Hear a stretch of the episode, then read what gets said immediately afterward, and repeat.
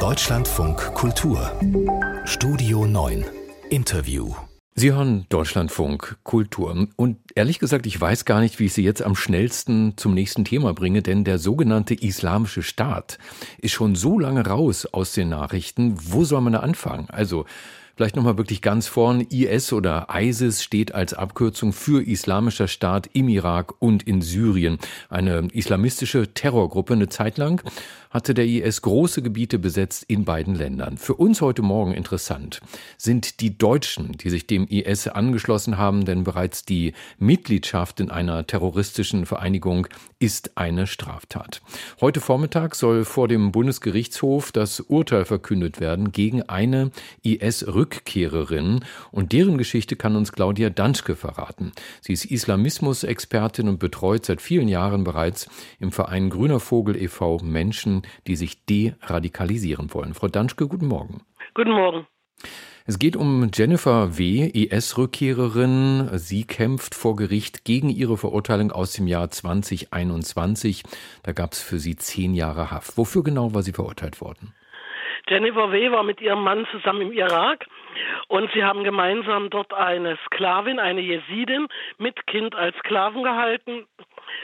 Das Kind äh, hatte, glaube ich, äh, eingemacht. Es war ein fünfjähriges Kind. Und äh, als äh, Bestrafung dafür wurde dieses Kind draußen in sengender Sonne, 40, 45 Grad, äh, angekettet und äh, ist dann verdurstet. Also sie haben quasi das Kind jämmerlich verdursten lassen. Es ist ein bestialischer Tod, den dieses Kind erlitten hat. Und Jennifer W. ist ähm, verurteilt worden wegen auch äh, Beihilfe. Also sie hat nichts äh, getan, um ihren Mann davon abzubringen oder um das Kind zu retten. Und Jennifer W. ist ein besonderer Fall der Rückkehrerin, weil sie ist nicht freiwillig nach Deutschland zurückgekehrt. Sie befand sich in der Türkei, wurde dort festgenommen und nach Deutschland abgeschoben und war dann hier zwei, über zwei Jahre lang relativ frei.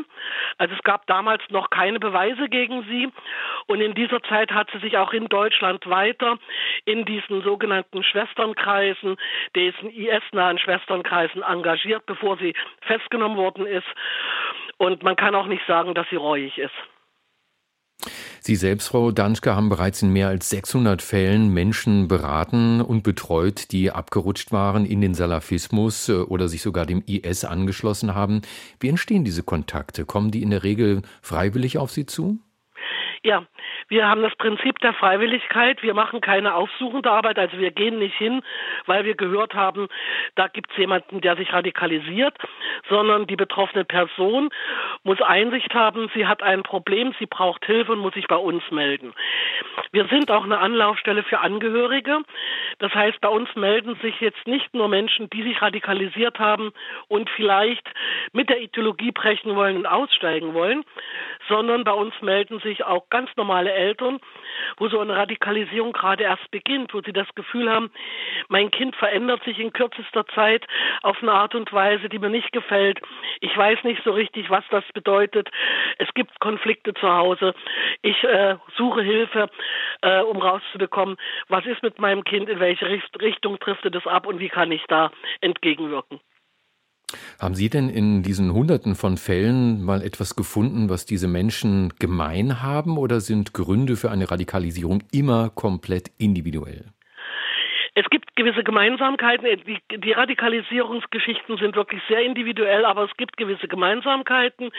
Wir nennen das so eine Art von sozialer Entfremdung. Es gibt Lebenskrisen und die betroffene Person hat das Gefühl, emotional nirgendwo dazuzugehören. Entweder zur Familie sich ausgegrenzt zu fühlen, in der Schule, in der Gesellschaft, quasi sich sozusagen äh, emotional äh, fremd äh, zu fühlen und sucht nach einer Alternative, um wieder glücklich zu sein.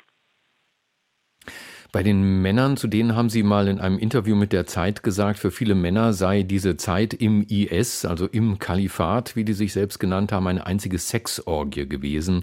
Nach außen Brüde, selbst aber ausgestattet mit vielen Sklavinnen und Ehefrauen. Macht und Sex können also offensichtlich Motive sein, damit zu machen. Welche Motive haben denn in der Regel die Frauen, die sich dem IS angeschlossen hatten? Also viele Frauen und auch Männer, muss man sagen, hatten äh, äh, sozusagen romantische Vorstellungen teilweise. Also sind auch, und ich rede hier von den Leuten, die längere Zeit beim IS geblieben sind. Ungefähr ein Drittel ist ja nach sehr kurzer Zeit wiedergekommen.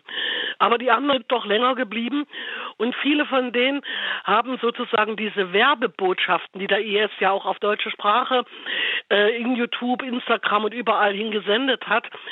Hier ist das perfekte Paradies auf Erden, das perfekte Kalifat Du kannst hier als perfekte Muslima oder Mus Muslim leben. Spielplätze wurden gezeigt, volle Konsumläden. Und um uns herum ist der böse, ungläubige Feind, der die Muslime und die äh, muslimischen Kinder und Frauen tötet, der die Muslime angreift. Und dazu haben sie dann Bilder gezeigt von den zerbombten Städten in Syrien, von Assad zerbombte Städte. Und äh, du kannst helfen, das Leid zu beenden. Du kannst den muslimischen Brüdern und Schwestern helfen und gleichzeitig quasi ein gottgefälliges, perfektes Leben führen. Das, denke ich mal, äh, war quasi die überwiegende Motivation auszureisen, eben verbunden damit, dass sie sich hier quasi perspektivlos und nicht dazugehörig gefühlt haben.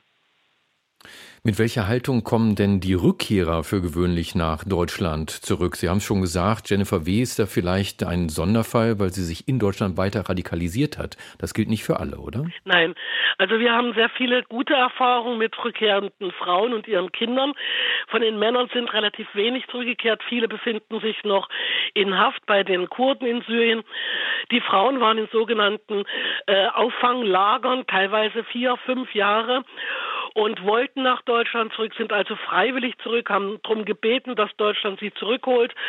Und wir haben hier also mit diesen Frauen sehr, sehr gute Erfahrungen gemacht. Das heißt, der Distanzierungsprozess hat schon in Syrien begonnen, setzt sich hier weiter fest.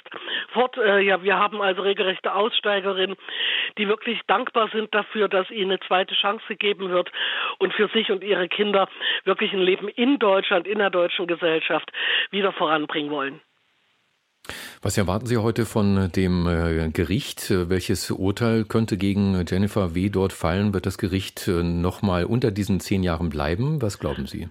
Also ich hoffe, ich sage ganz ehrlich, ich hoffe nicht, dass sie unter den zehn Jahren bleiben. Meines Wissens ist ja die Staatsanwaltschaft in Berufung gegangen, weil sie das Urteil für zu milde empfunden haben. Und ich könnte mir durchaus vorstellen, dass das Gericht der Staatsanwaltschaft Recht gibt. Äh, aber ich weiß es nicht. Aber ich denke schon, dass das Urteil mindestens Bestand hat, eventuell auch höher ausfallen wird. Das sagt Claudia Danschke vom Verein Grüner Vogel e.V. Danke für das Gespräch im Deutschlandfunk Kultur. Bitte.